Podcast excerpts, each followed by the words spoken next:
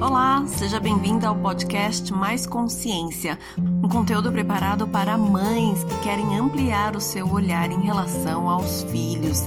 Me chamo Olivia Tani e sou terapeuta infantil, especialista em psicologia pré e perinatal, terapia floral, linguagem do corpo e constelação familiar. E a minha missão aqui é ensiná-la a entender profundamente os seus filhos e, a partir disso, poder verdadeiramente ajudá-los. Vamos lá? Olá, no vídeo de hoje eu vou explicar por que, que gêmeos são tão diferentes entre si.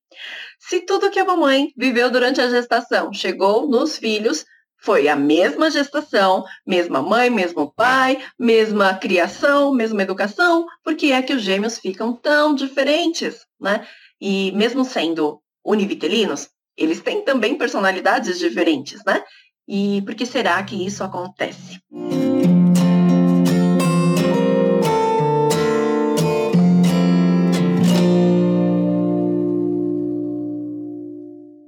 Então vamos falar dos gêmeos, né? Eles são almas que são extremamente ligadas, têm uma relação muito forte entre eles.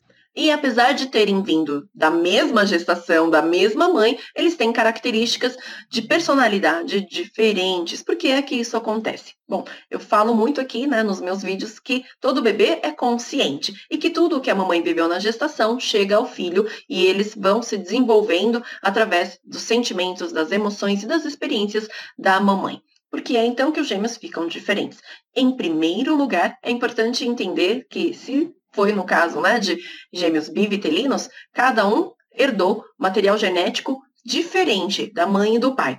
É, 50% de cada um, mas as parcelas que vêm de cada, é, de cada pai, né, de cada mãe, é diferente entre eles. Por isso que cada filho sai diferente, né, tanto em características físicas como é, na personalidade, no temperamento.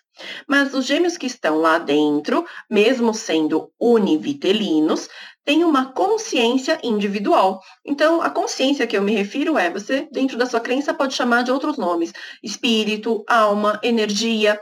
O fato é que cada um tem um, não é uma cópia um do outro. Nesse sentido, eles são individuais. E cada consciência que habita já o corpinho, desde lá do embriãozinho, tá? Eles têm é, pensamentos é, e sentimentos diferentes e interpretam as experiências de pontos de vistas diferentes. Cada um tem o seu ponto de vista. Quando, normalmente, né, a mulher descobre que está grávida, e ainda não sabe que são gêmeos, né? Ela está imaginando que ela está grávida inicialmente de um único bebê. Quando ela descobre lá no exame que na verdade não é um, são dois, essa mulher tem uma reação, tem um sentimento. Esse sentimento chega até os dois bebês. Um deles vai interpretar, ah, eu sou o bebê bem-vindo. E o outro vai interpretar, normalmente, eu sou o bebê que estou sobrando.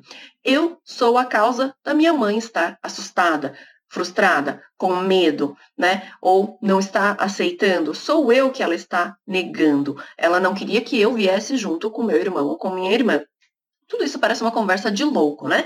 Mas dentro da psicologia pré e perinatal, que é a ciência que estuda o início da vida, isso já foi muito comprovado e há estudos em que a gente já viu ao redor do mundo, né? No Brasil ainda não é tão comum, tá bom? Mas ao redor do mundo já foi muito comprovado que os bebês são conscientes dessa forma que eu estou te falando. E facilmente qualquer pessoa, eu, você, seus irmãos, todos, podemos acessar nossas memórias intrauterinas e perceber como nós também éramos estamos conscientes já dentro da barriga da nossa mãe, tá bom? Então, eu tô falando aqui parece conversa de louco, mas é exatamente assim que acontece. Então, um bebê, ele se sente o bebê bem-vindo. O outro, ele normalmente se sente o bebê rejeitado. E mesmo que depois você passe a aceitar a gestação gemelar, é, o segundo, ele ficou com a primeira impressão, né, a primeira reação da mãe e depois a reação do pai também. Quando o pai fica sabendo, ele tem uma reação, a partir da mãe ele sabe como o pai recebeu a gestação né, gemelar ou não. E aí, normalmente, o bebê que se considera o bem-vindo, ele cresce bem, não tem problemas. O bebê que se sentiu rejeitado, ele costuma vir menor. Ele costuma ter algum probleminha de saúde, é mais comum, tá bom? E normalmente também ele é quem nasce em segundo lugar. O que se sente bem-vindo costuma nascer primeiro. E o fato de nascer em primeiro lugar tem um grande impacto na personalidade desse gemelar número um. Ele tende a liderar o irmão, ele costuma fazer as atividades primeiro, então quando né, eles já cresceram um pouquinho mais, são crianças, você percebe que um lidera o outro. O outro é o que se considerou, né, o não bem-vindo. E então ele tem uma capacidade de liderança, de puxar o irmão. O segundo, que, que nasceu segundo, tem uma experiência única no momento do nascimento que o que nasceu primeiro jamais vai ter. É, depois que sai o primeiro bebê, o segundo bebê fica aguardando até o momento dele sair. Porém, ele tem uma experiência de ficar sozinho dentro da barriga da mãe.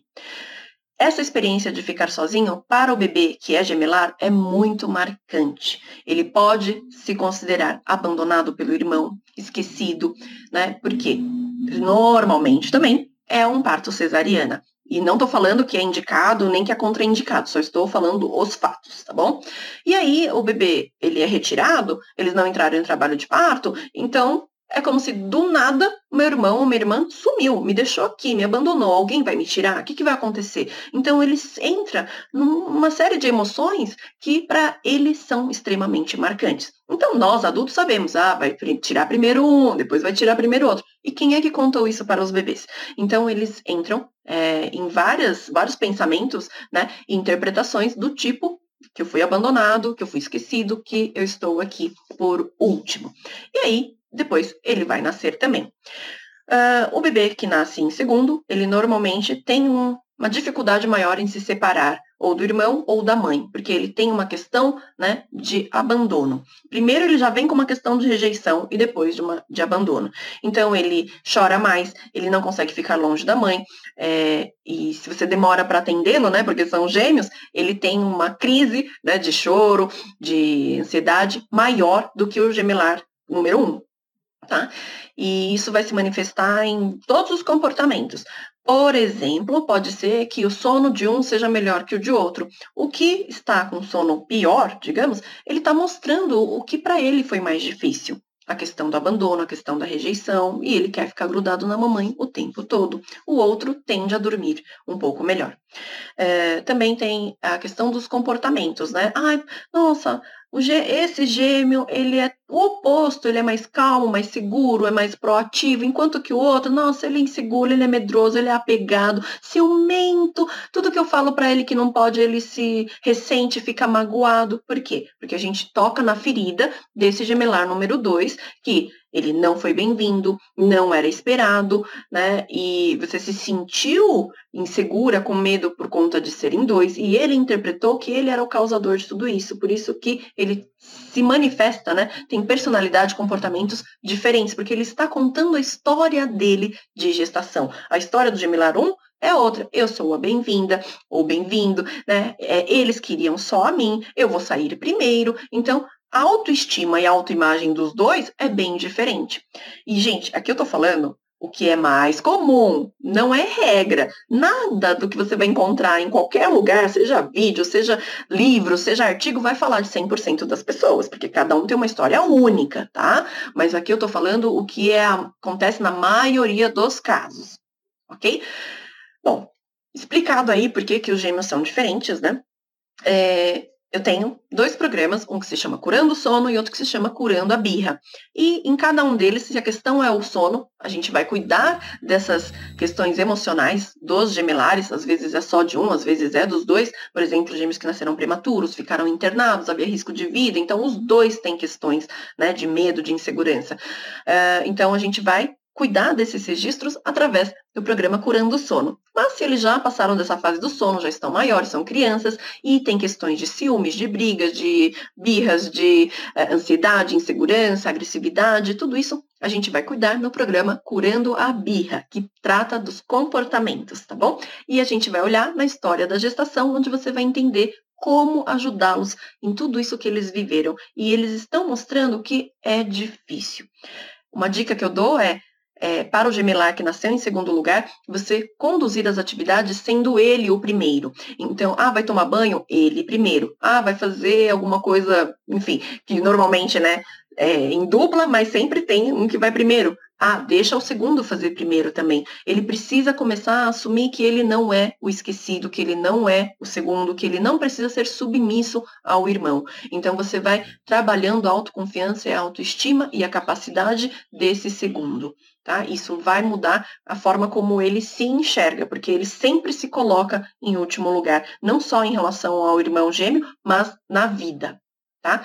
Então, essa é uma dica. E se vocês quiserem saber mais sobre os meus programas, basta enviar uma mensagem que eu mando todos os detalhes do programa que você gostaria de participar, ok? Então é isso. Gratidão. E se você conhece mamães de gêmeos, marque aqui para ela ter essa informação também. Gratidão. Nos vemos na próxima.